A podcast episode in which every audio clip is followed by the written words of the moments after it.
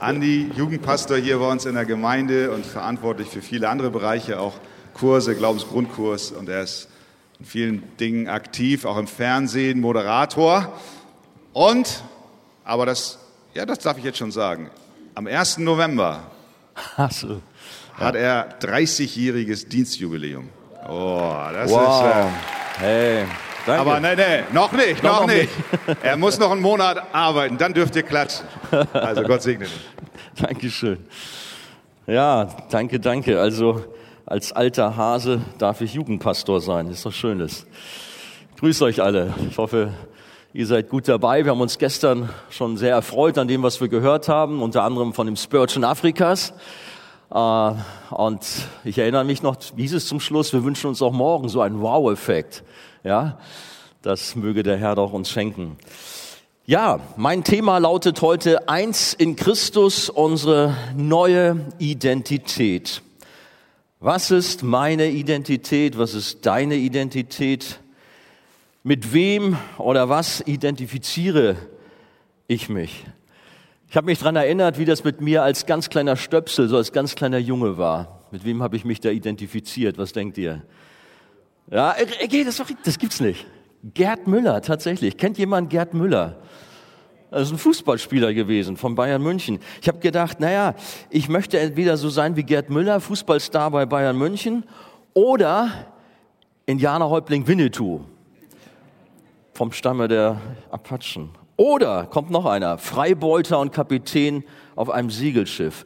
Das waren so meine Identitäten, die ich mir so gesucht hatte. Darin bin ich aufgegangen. Darin hatte ich viel Freude. Aber ich glaube, jeder hatte so seine gewissen Kindheitsvorstellungen und Träume, worüber man jetzt als Erwachsener schmunzelt. Aber auch als Erwachsener hat man seine Ideale und Vorbilder, denen man nacheifert. Ist es nicht so?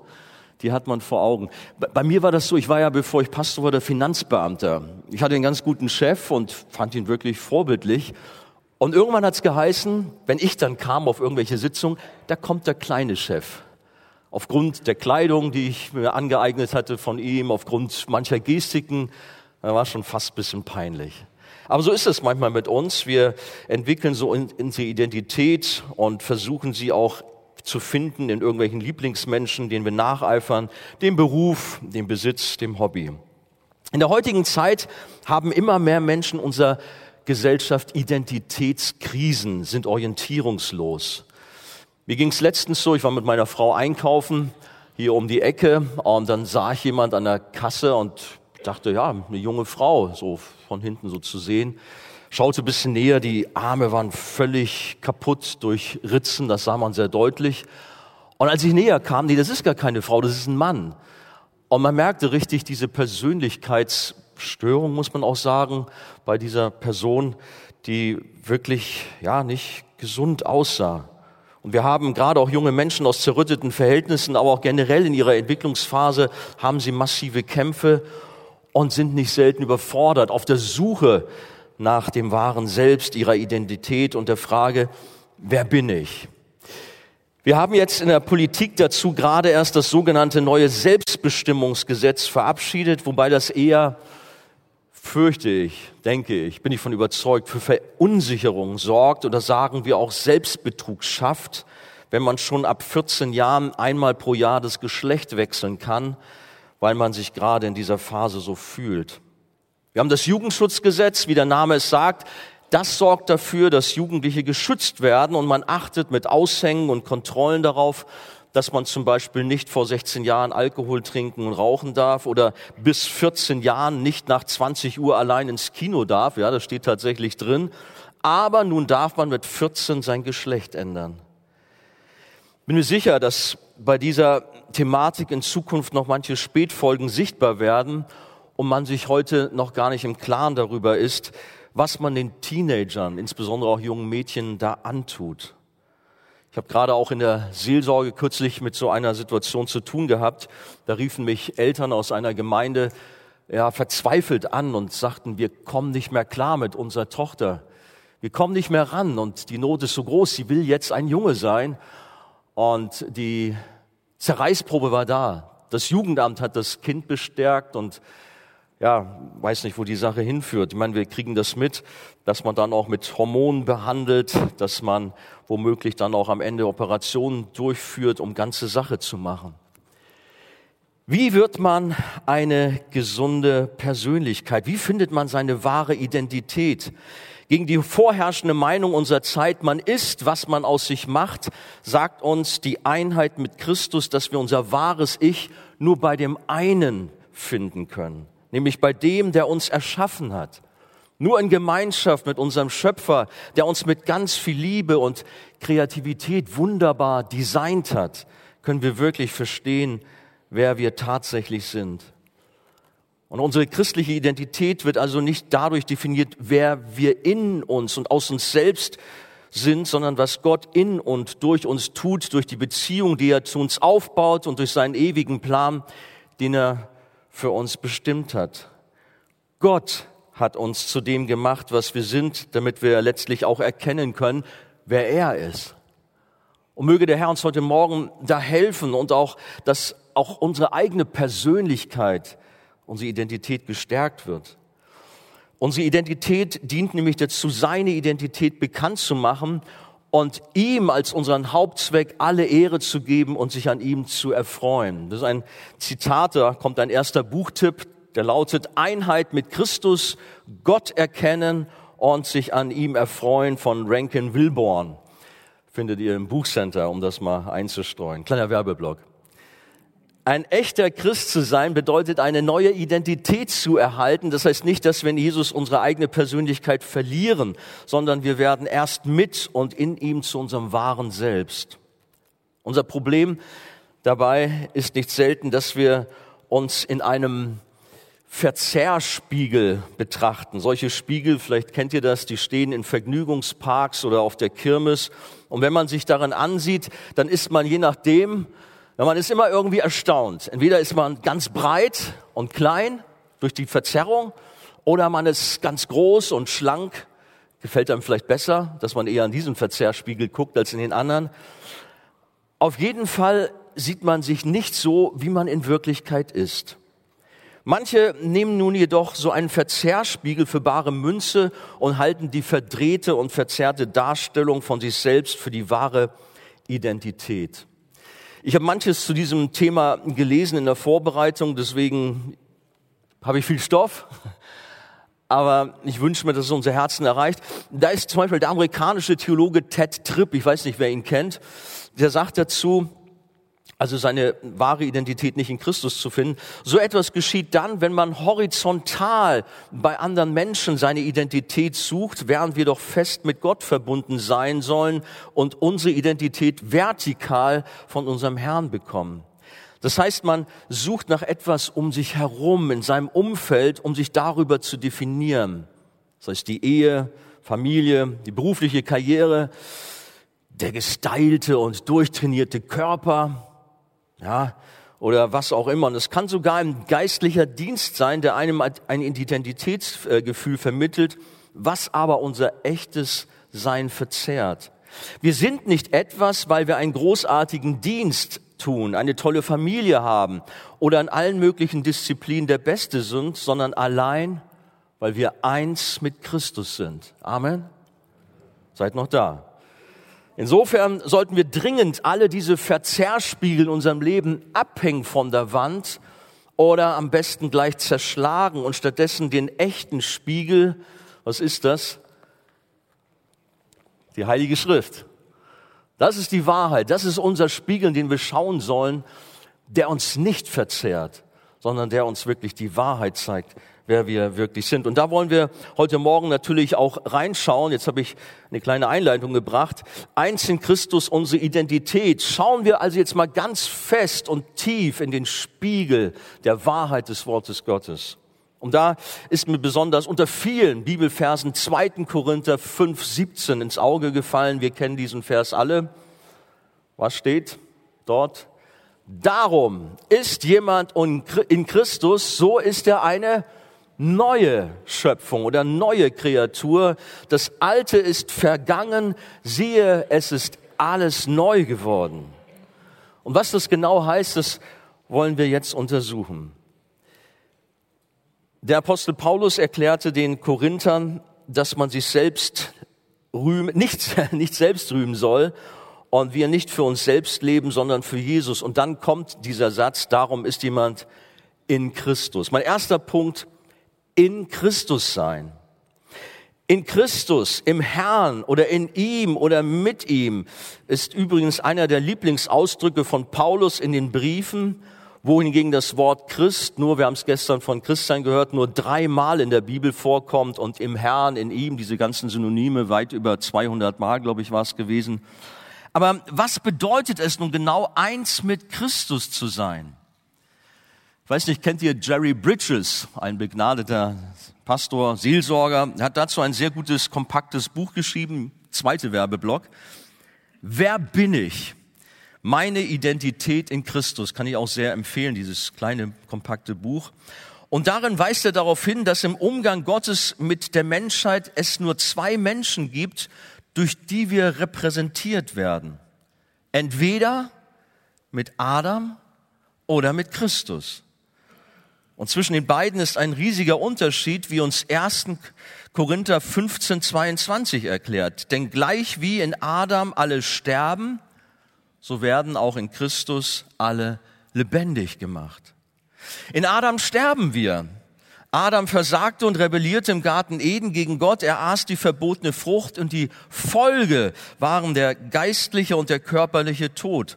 Es waren aber nicht nur Folgen für ihn selbst, sondern gleich für die gesamte Menschheit, die er repräsentieren sollte. Und so kam die Sünde, das Gift der alten Schlange von Satan zu allen Menschen.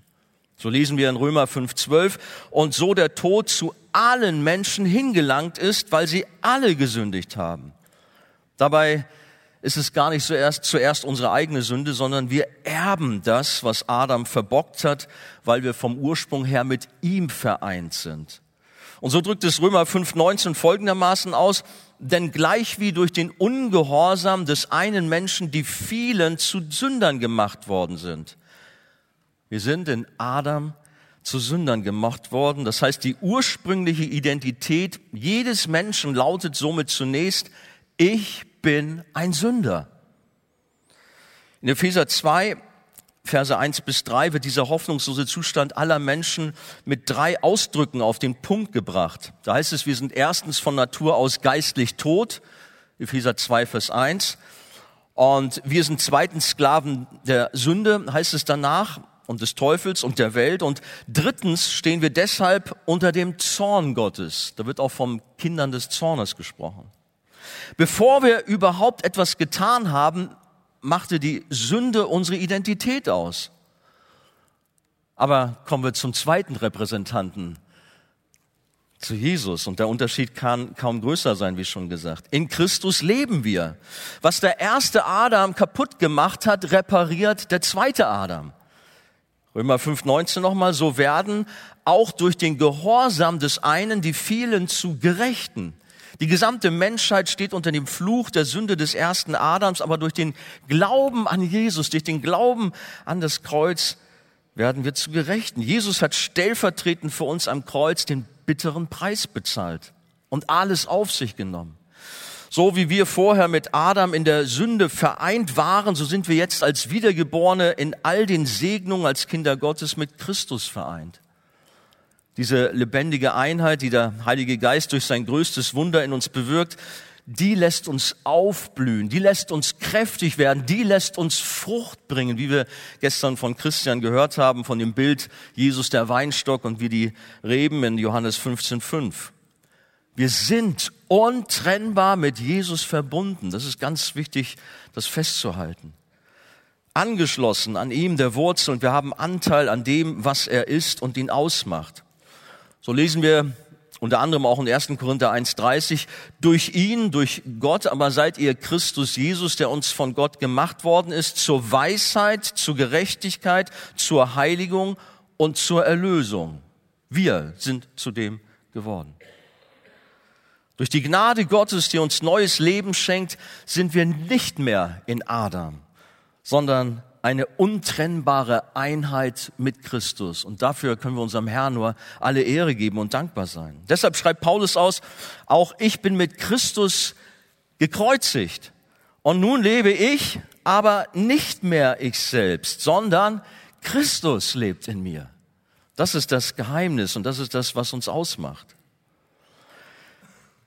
Wie geht es weiter? Darum ist jemand in Christus, so ist er eine neue Schöpfung. 2. Korinther 5, 17. Mein zweiter Punkt, in Christus eine neue Schöpfung. In Christus bist du eine neue Schöpfung. Nicht wirst du irgendwann eventuell sein, sondern das ist das, was wir auch aus der Schrift genau herauslesen müssen. Wir sind eine neue Schöpfung, eine neue Kreatur. Gott hat dich neu gemacht. Das alte, kalte, steinerne Herz hat dein Schöpfer herausgenommen und dir stattdessen ein warmes, ein fleischernes Herz eingepflanzt, wie es uns Hesekiel 36, 26 erklärt. Die alten Sachen, die dich früher definiert haben, die durftest du ablegen wie ein altes Kleid. Früher hat Gott dich als Feind identifiziert, aber jetzt kennt er dich als sein Kind. Der du ein Sünder warst, bist jetzt gerecht. Du bist neu, weil durch Jesus deine Sünde bezahlt wurde. Du wurdest in den richtigen Stand vor Gott gebracht. Wer bin ich? Große Frage. Antwort, Ihr aber seid ein auserwähltes Geschlecht, ein königliches Priestertum, ein heiliges Volk, ein Volk des Eigentums, damit ihr die Tugenden dessen verkündet, der euch aus der Finsternis berufen hat zu seinem wunderbaren Licht, euch, die ihr einst nicht ein Volk wart, jetzt aber Gottes Volk seid und einst nicht begnadigt wart, jetzt aber begnadigt seid. 1. Petrus 2, 9 bis 10. Ja, wir kennen diese Texte. Geht mir ja auch so. Man liest auch gerade bei so einer Vorbereitung, aber plötzlich merkt man, wenn man näher sich damit beschäftigt, welche Kraft da drin steckt. Auch gerade für unsere Identität, für unsere Persönlichkeit. Aber was heißt nun diese neue Schöpfung, unsere neue Identität in Christus? Ähm, wie zeichnet sie sich aus? Wie macht sie sich noch mehr an uns bemerkbar? Und ja, was heißt es auch genau in Christus zu sein? Und da möchte ich heute Morgen so ein klein bisschen Wiederholung machen zu dem, was wir gestern schon gehört haben. Äh, wie gesagt, man findet überall in der Bibel wunderbare Verse zu diesem Thema. Aber sehr kompakt wird es nun halt gerade mal in Epheser, Epheser Kapitel 1 ausgedrückt, in den Versen 3 bis 14, wo es immer wieder heißt, in ihm, in ihm, in Christus. So lasst mich da mal so ein paar Punkte durchgehen. Ähm, das erste, in Christus erwählt, wie er uns in ihm auserwählt hat vor Grundlegung der Welt, heißt es in Epheser 1, Vers 4. Ja, die Erwählungslehre, das ist so ein heißes Eisen, oder? Ein großer Segen und zeigt uns den Ursprung unseres Seins. Allerdings haben viele ihre Schwierigkeiten damit, weil sie es nicht ertragen können, dass, dass jemand anderes, auch wenn es der liebende Vater im Himmel ist, über sie bestimmt. Wir sind in Christus auserwählt, und zwar nicht erst dann, als wir etwas vollbracht haben, was uns für Gott interessant und würdig gemacht hat, sondern bereits vor ewigen Zeiten, wie wir gestern schon gehört haben, als es uns noch gar nicht gab, vor Grundlegung der Welt.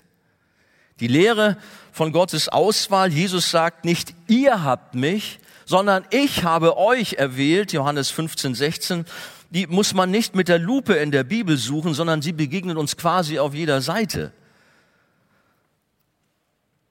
weil der Schöpfer seiner Menschheit seinen souveränen Plan ganz genau verfolgt. So es gibt unzählige Bibelstellen und Belegstellen zum Thema Erwählung Gottes, wie zum Beispiel auch diese in ähm, 2. Timotheus 1.9. Wir hatten das, glaube ich, auch. Er hat uns ja errettet und berufen mit einem heiligen Ruf, nicht aufgrund unserer Werke, sondern aufgrund unseres eigenen Vorsatzes und der Gnade, die uns in Christus Jesus vor ewigen Zeiten gegeben wurde. Wie schon gerade angedeutet, gibt es theologische Debatten rund um das Thema der Erwählung, insbesondere wie Gottes freie, souveräne Wahl mit unserer Verantwortung, unserem Willen zusammenpassen. Auch die Frage, haben wir einen freien Willen? Nein, er ist äh, unfrei aufgrund der Sünde. Diese ganze Thematik. Römer 9 gibt uns natürlich da eine sehr gute Antwort, wie das alles zusammengehört. Ist heute nicht das Thema. Für unser Thema ist jetzt nur wichtig, dass ein Teil unserer Identität in Christus bedeutet, wir sind Auserwählte. Das ist ein riesengroßer Segen, das so richtig auf sich wirken zu lassen. Diese Entscheidung, die von Gott vor Anbeginn der Welt getroffen wurde, hat Auswirkungen auf unser ganzes Leben und wir dürfen mit dieser Wahrheit von Gottes perfekten Plan zur Ruhe kommen und uns nicht darüber aufregen. Kommt zur Ruhe mit dieser Wahrheit. In Epheser 1,4 wird dann auch noch weiter erklärt, wozu wir auserwählt wurden, nämlich um Heilige zu sein, damit wir heilig und tadellos vor ihm sein in Liebe.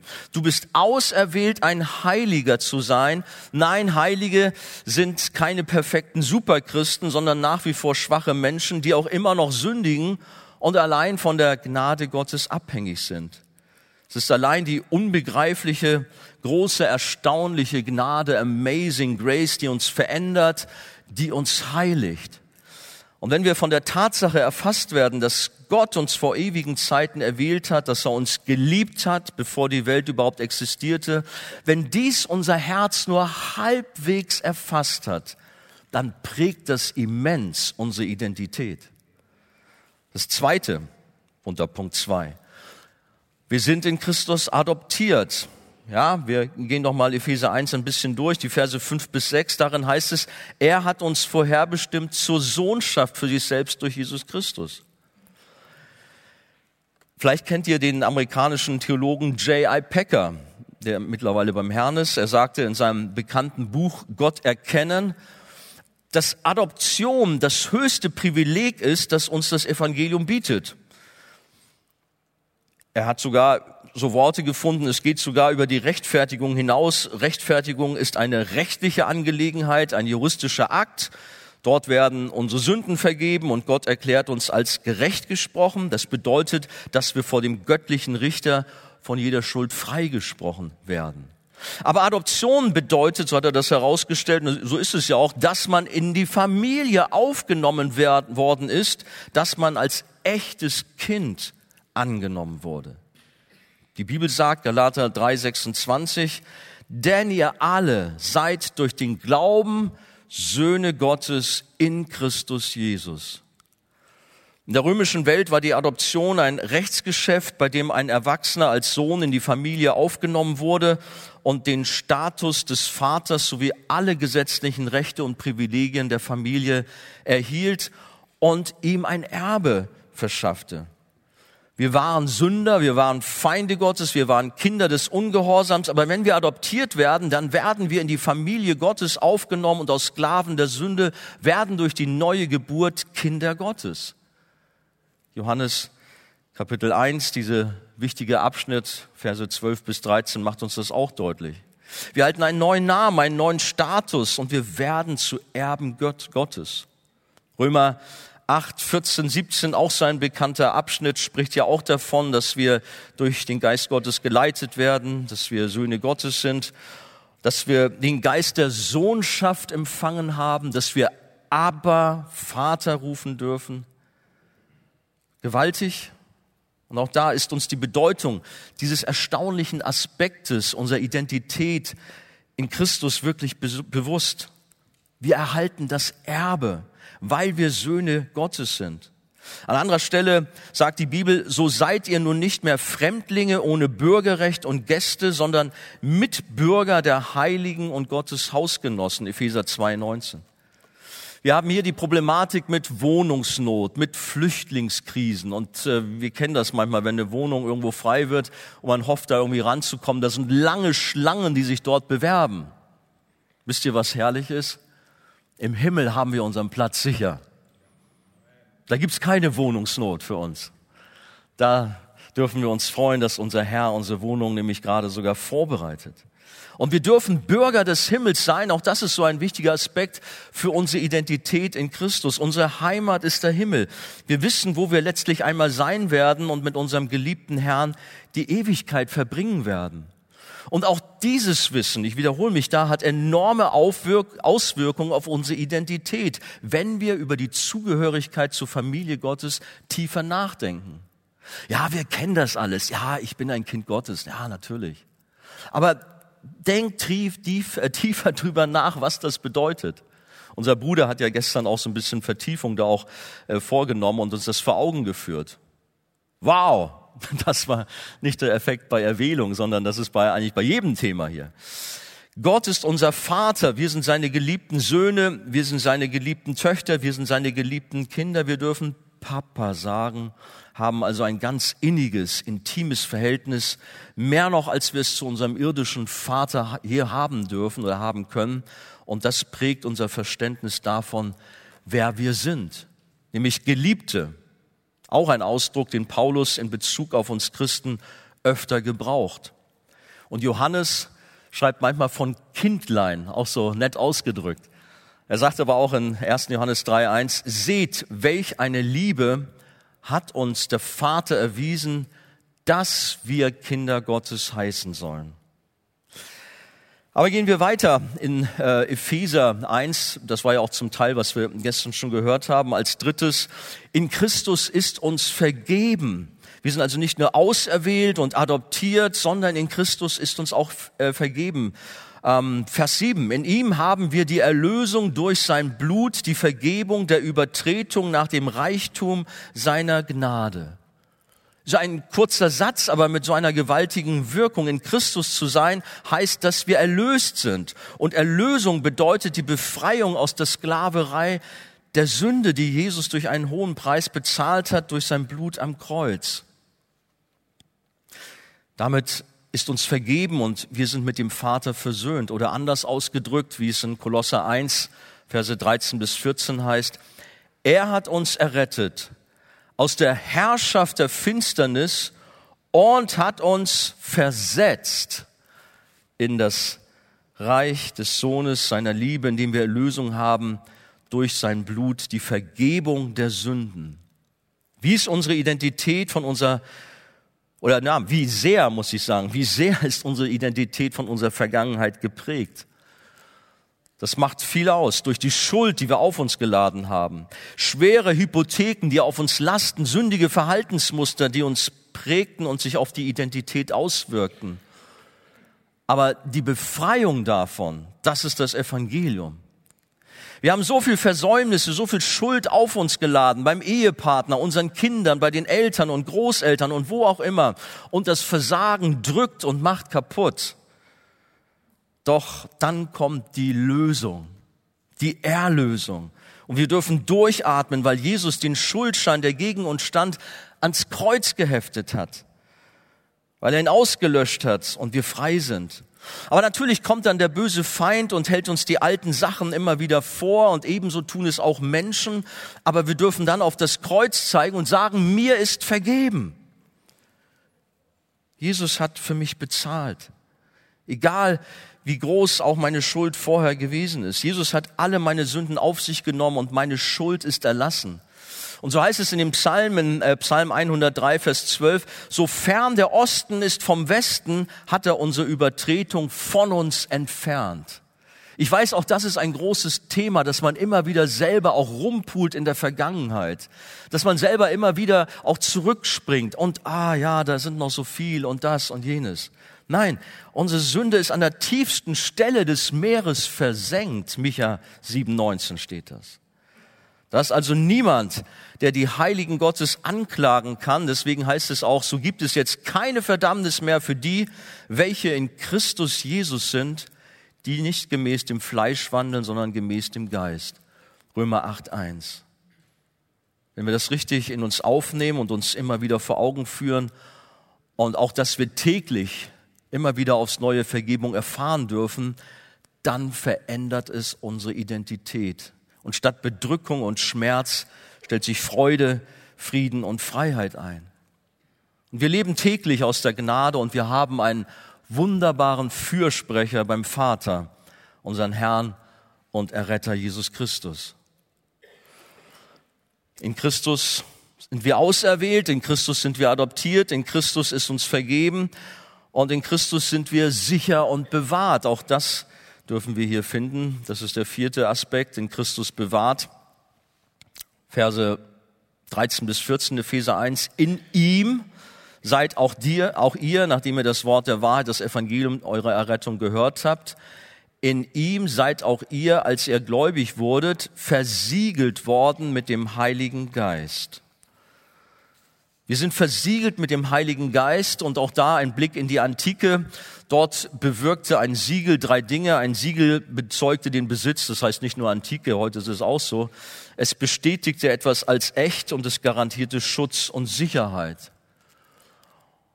Und es gibt so profane Beispiele. Ich meine, man soll eigentlich seine Bücher nicht so gerne verleihen, höre ich immer wieder, obwohl ich das selber mache, aber ich kriege sie dann nicht wieder. Ähm, damit man seine Bücher als Eigentum kenntlich macht, schreibt man seinen Namen da rein. Gut, man siegelt es nicht, aber den Namen. Oder man kann froh sein, dass es beim Auto eine sogenannte Identifikationsnummer gibt, um es dem Besitzer zuzuordnen.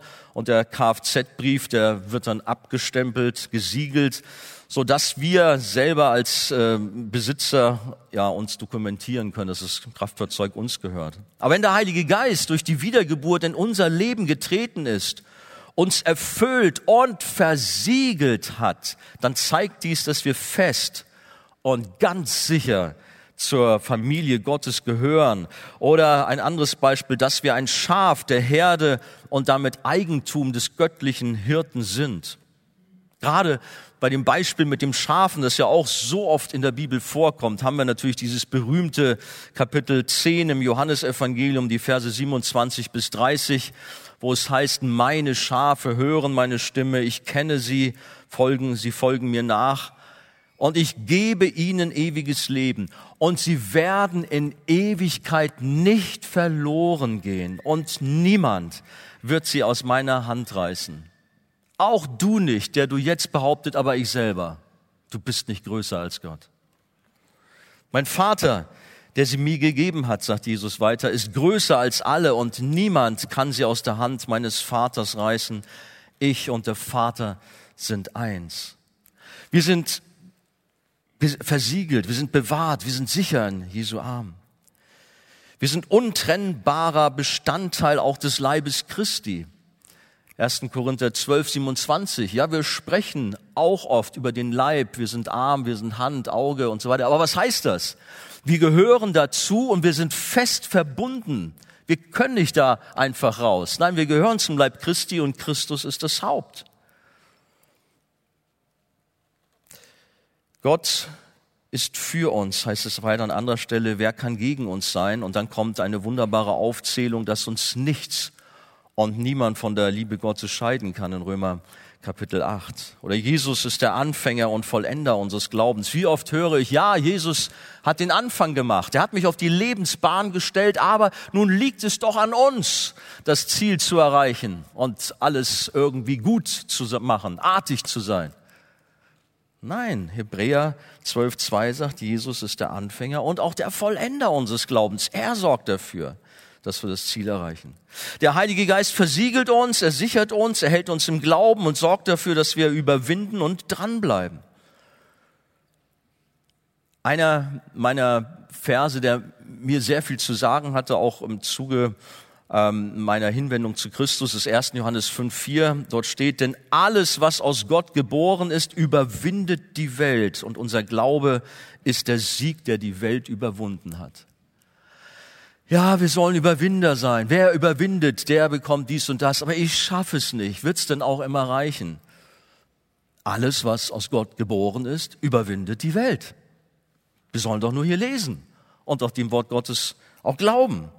Nein, nicht wir selbst garantieren unser Heil, dann wären wir tatsächlich verloren, sondern es ist der Vater, der Sohn und der Heilige Geist, die gemeinsam als geballte Dreieinigkeit dafür sorgen, dass wir bewahrt sind und dass wir das Ziel sicher erreichen.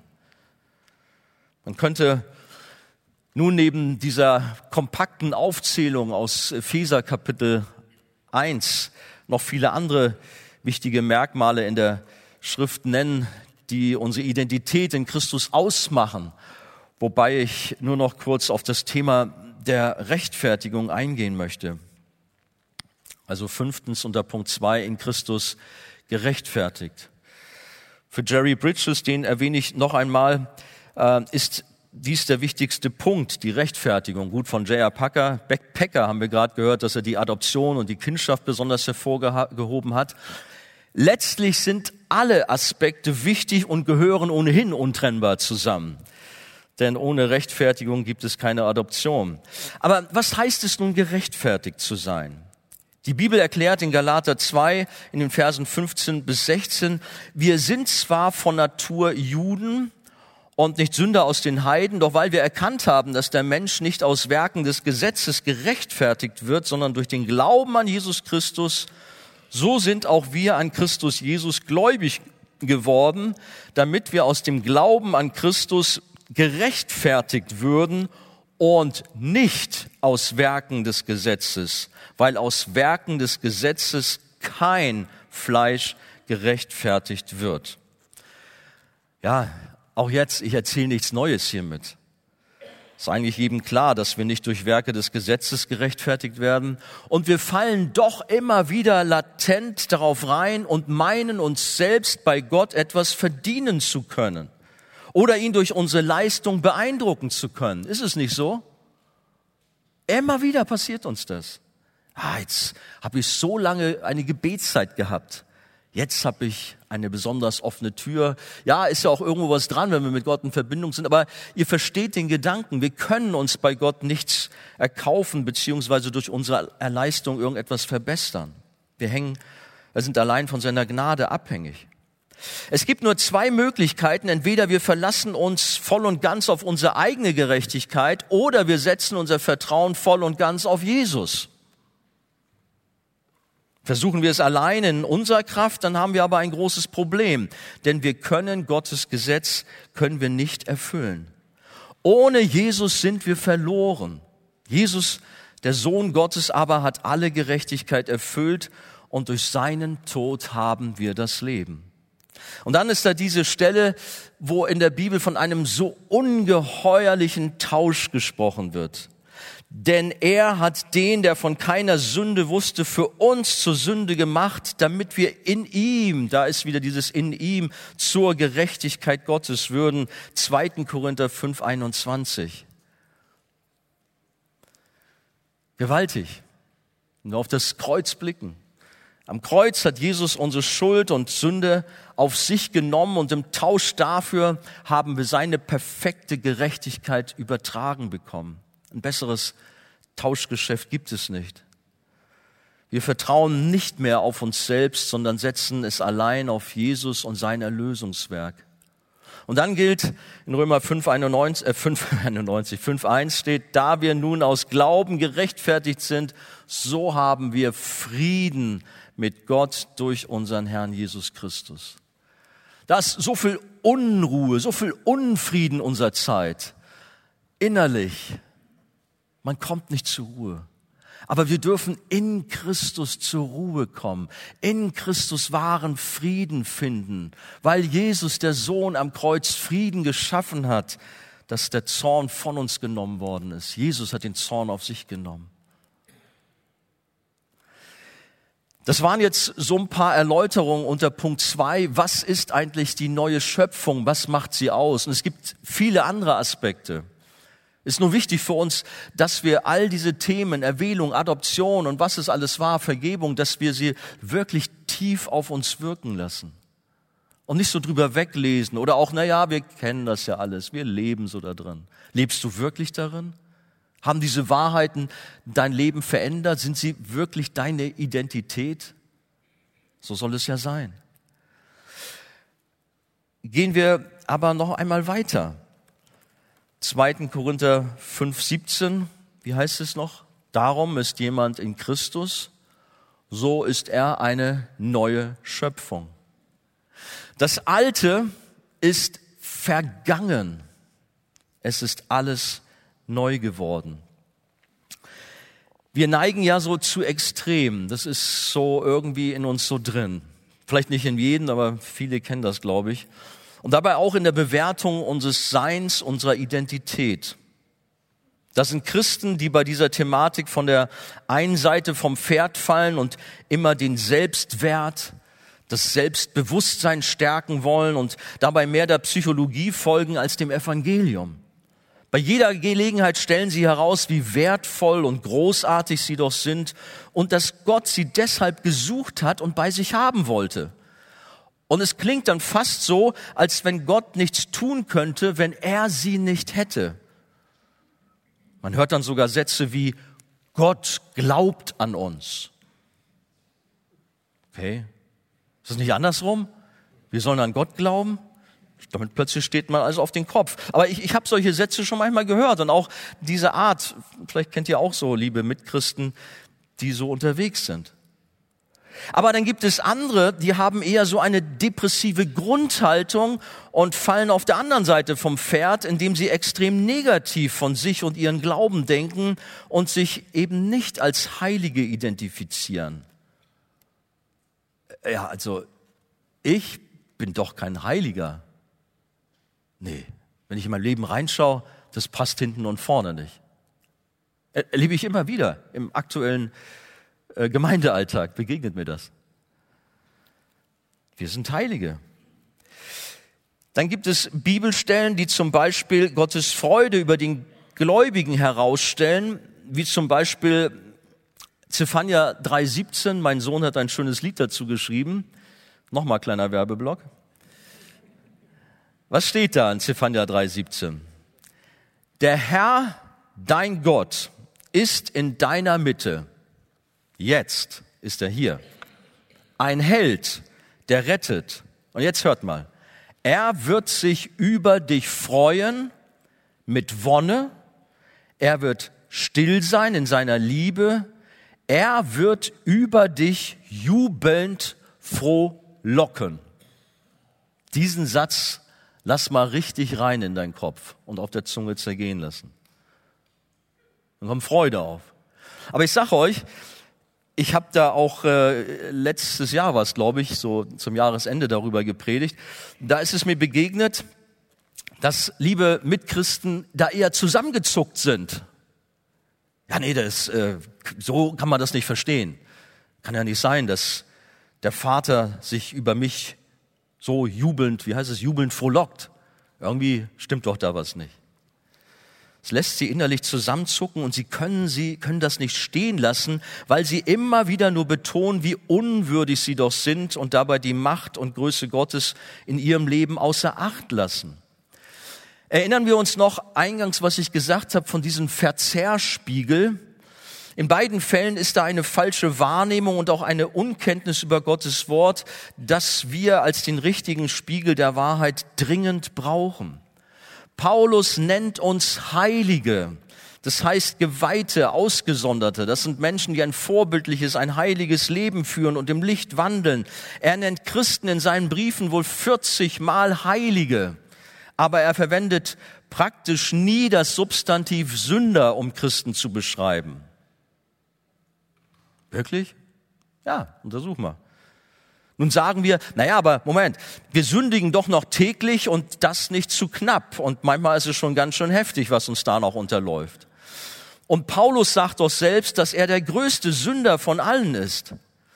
Allerdings darf man dabei die Gegenwartsform, die Paulus hier verwendet, er sagt, um Sünder zu retten, von, denen ich der Größte bin, 1. Timotheus 1.15. Man darf das nicht missverstehen, sondern es bedeutet von Paulus, ich bleibe unter allen Menschen aufgrund meines früheren Lebens in der Sünde derjenige, der am wenigsten das Heil verdient hat. Er war ein schlimmer Sünder und hat wirklich sich ganz viel zu Schulden kommen lassen. Aber er meint ganz sicher nicht, dass er in dem Moment noch als der größte Sünder lebt. Tatsächlich sagt Paulus nämlich in Römer 5, äh, Vers 8, Gott aber beweist seine Liebe zu uns dadurch, dass Christus für uns gestorben ist, als wir noch Sünder waren.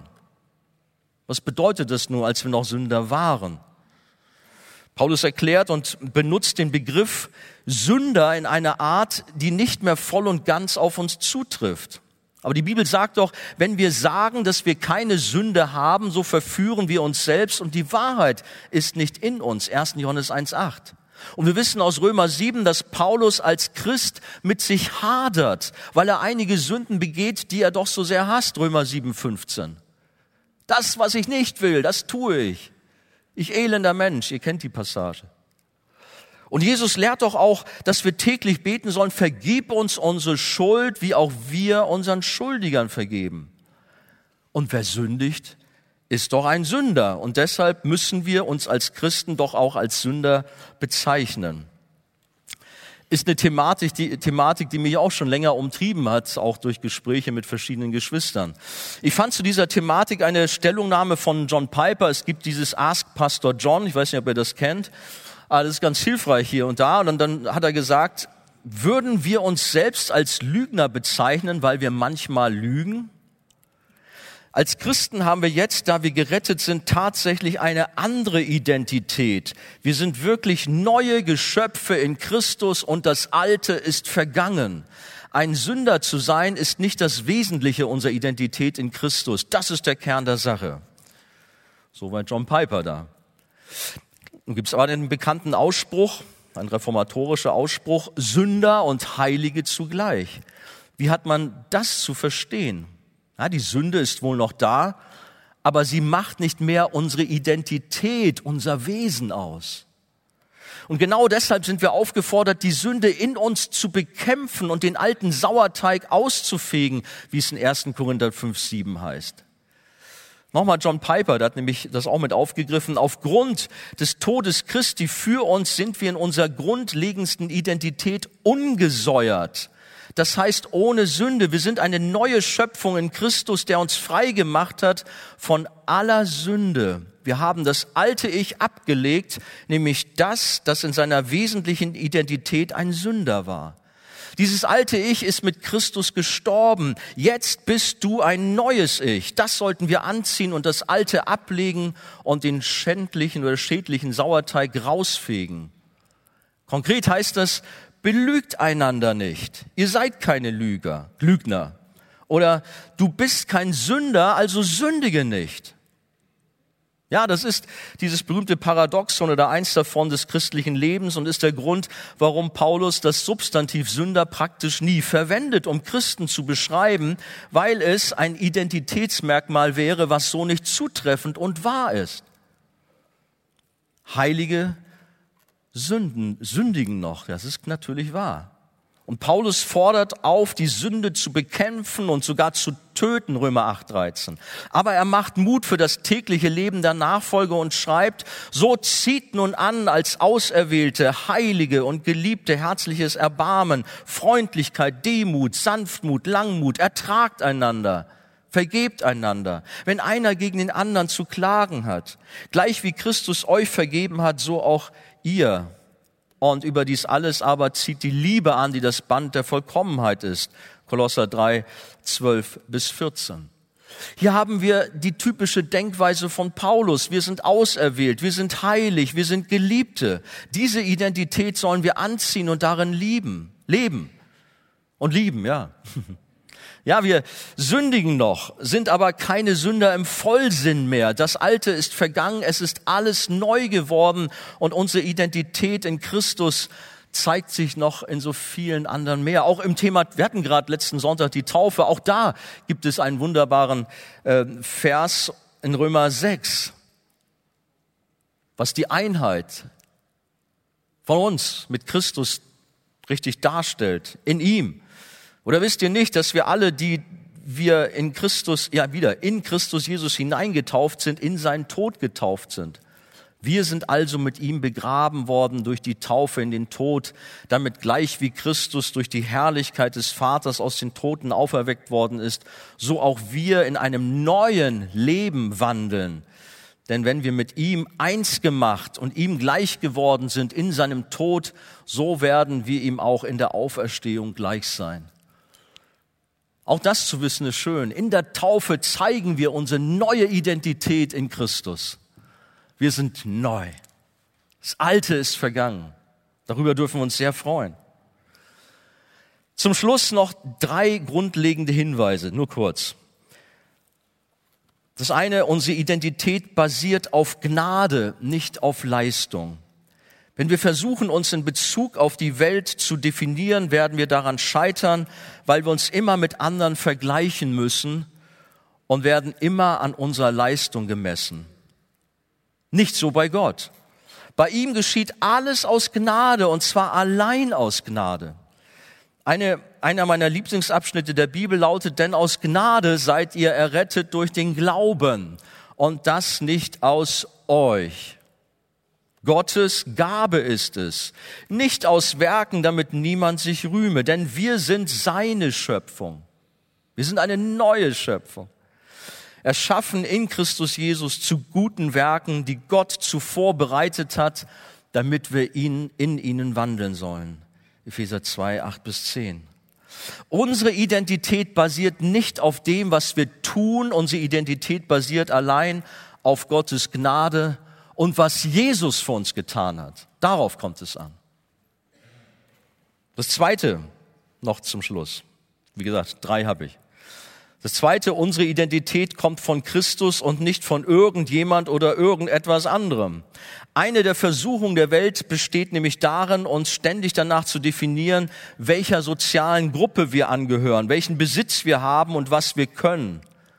Aber in Christus kommt unsere Identität nicht von der sozialen Gruppe, der wir angehören oder sonst etwas anderem, was wir sind, haben, sondern allein von Christus. Die Bibel erklärt, es gibt weder Jude noch Heide, weder Sklave noch Freie, weder Männer noch Frauen, sondern wir sind alle eins in Christus. Galater 3:28. Unsere Identität ist also nicht die Familie, nicht der Beruf, nicht der Bildungsstand, nicht die politische Farbe, auch nicht der wichtige Fußballverein. Es ist nicht einmal unsere Nationalität oder das Land, zu dem wir gehören.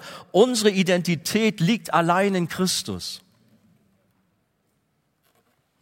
Drittens, unsere Identität dient der Ehre Gottes und nicht der Eigenwerbung.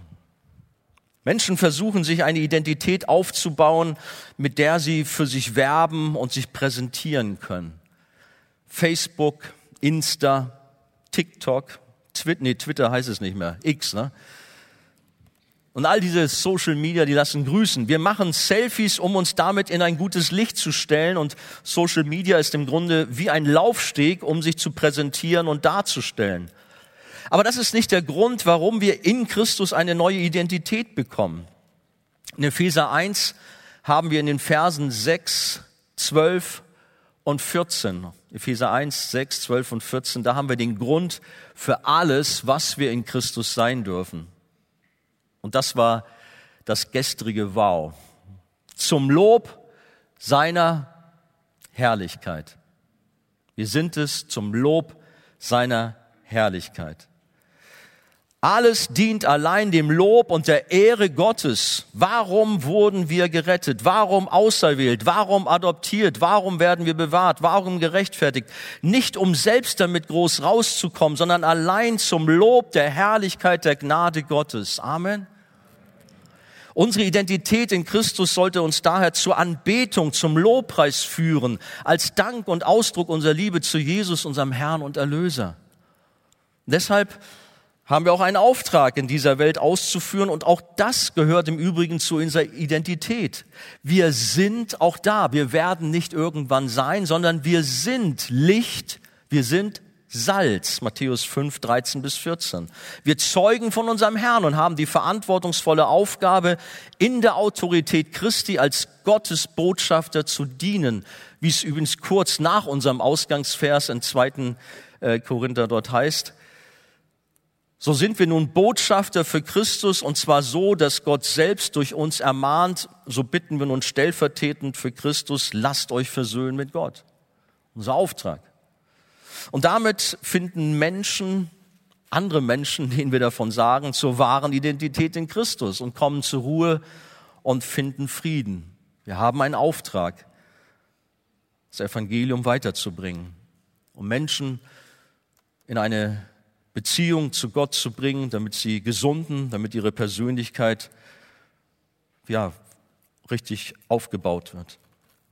Jerry Bridges schreibt, wer bin ich? Ist weder in unseren Leistungen noch in unserem Versagen zu finden und auch nicht darin, wie uns andere beurteilen. Sie ist allein in Christus zu finden. Er ist es, der als unser Stellvertreter vor Gott das vollkommene Leben gelebt hat, das wir niemals leben könnten, der den Tod gestorben ist, den wir eigentlich verdient hatten und der nun zur Rechten Gottes sitzt und für uns eintritt.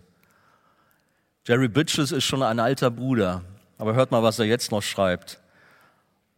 Und der Herr, der zu Rechten Gottes sitzt, der uns vermutlich auch anfeuert.